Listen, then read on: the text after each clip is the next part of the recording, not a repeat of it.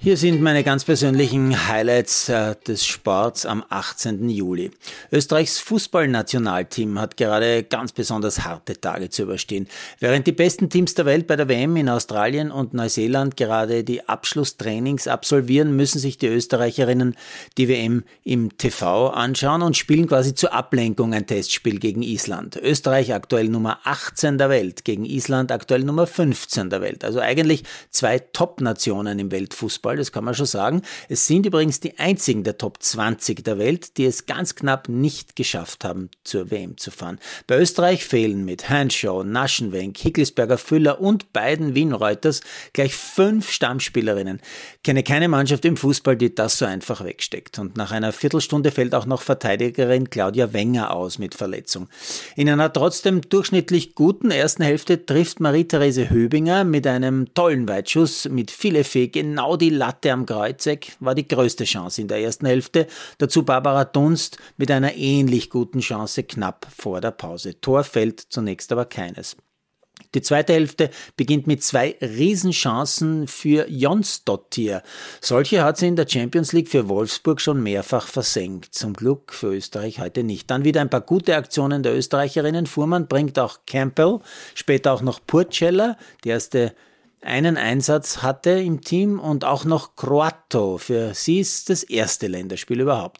Finde ich echt gut, dass Fuhrmann vielen Spielerinnen Praxis zugesteht. In der 90. Minuten machen dann die Isländerinnen völlig unverdient das 1-0. Nach guter Abwehr von Zinsberger eigentlich springt der Ball trotzdem irgendwie noch zu einer Gegnerin. Die trifft wieder eine Österreicherin und irgendwie rollt der Ball zum 0 1 ins Tor.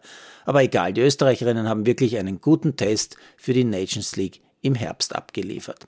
So richtig geärgert habe ich mich, als ich schon am Nachmittag verspätet auf OF Sport Plus geschaltet habe. Da stand es im ersten EM-Spiel der U19 gegen Favorit Deutschland schon 0 zu 2 und ich durfte dann auch gleich so ein typisches deutsches Tor, also einen abgerissenen und dann unhaltbar abgefälschten Schuss zum 0 zu 3 mit ansehen. Am Ende steht sogar ein bitteres 0 zu 6 im ersten EM-Spiel für unseren Nachwuchs.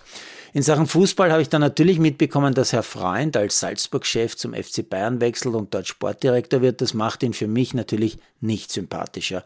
Aber das wird ihm wurscht sein. Davor, deutlich davor, hatte ich schon die entscheidenden Minuten beim heutigen Zeitfahren bei der Tour de France gesehen und zwar einen völlig entfesselten Dänen Wingegaard, der im gelben Trikot dem Rest des Profifeldes ziemlich um die Ohren gefahren ist und seinem großen Konkurrenten Pogacar mehr als eineinhalb Minuten abgenommen hat. Okay, die Tour, die geht noch eine Woche und schon am Mittwoch geht's wieder in die Berge, diesmal nach Courchevel, dort wo ich bei den Winterspielen damals in Albertville hoch oben in den Skibergen stationiert war. Der Österreicher Felix Gall hat sich übrigens auch heute sehr, sehr gut geschlagen, wird beim Zeitfahren 13. und ist in der Gesamtwertung wieder Top 10. Und als älteres Semester hat mich natürlich auch noch sehr interessiert, dass der Sohn von Tennislegende Björn Borg sein erstes ATP-Turnier gewonnen hat. Für junge oder Nichtwissende Björn Borg, Schwede, Stirnbandträger, legendär, hat elf Grand Slam gewonnen, sechsmal die US Open, fünfmal Wimbledon, mehr als 100 Wochen war er Nummer eins der Tenniswelt, der alte Schwede. Sein Sohn, jetzt 20-jährig, Leo Borg, hat das Finale von Stavanger gewonnen, nachdem er erst mit einer Wildcard überhaupt ins Hauptfeld gekommen war.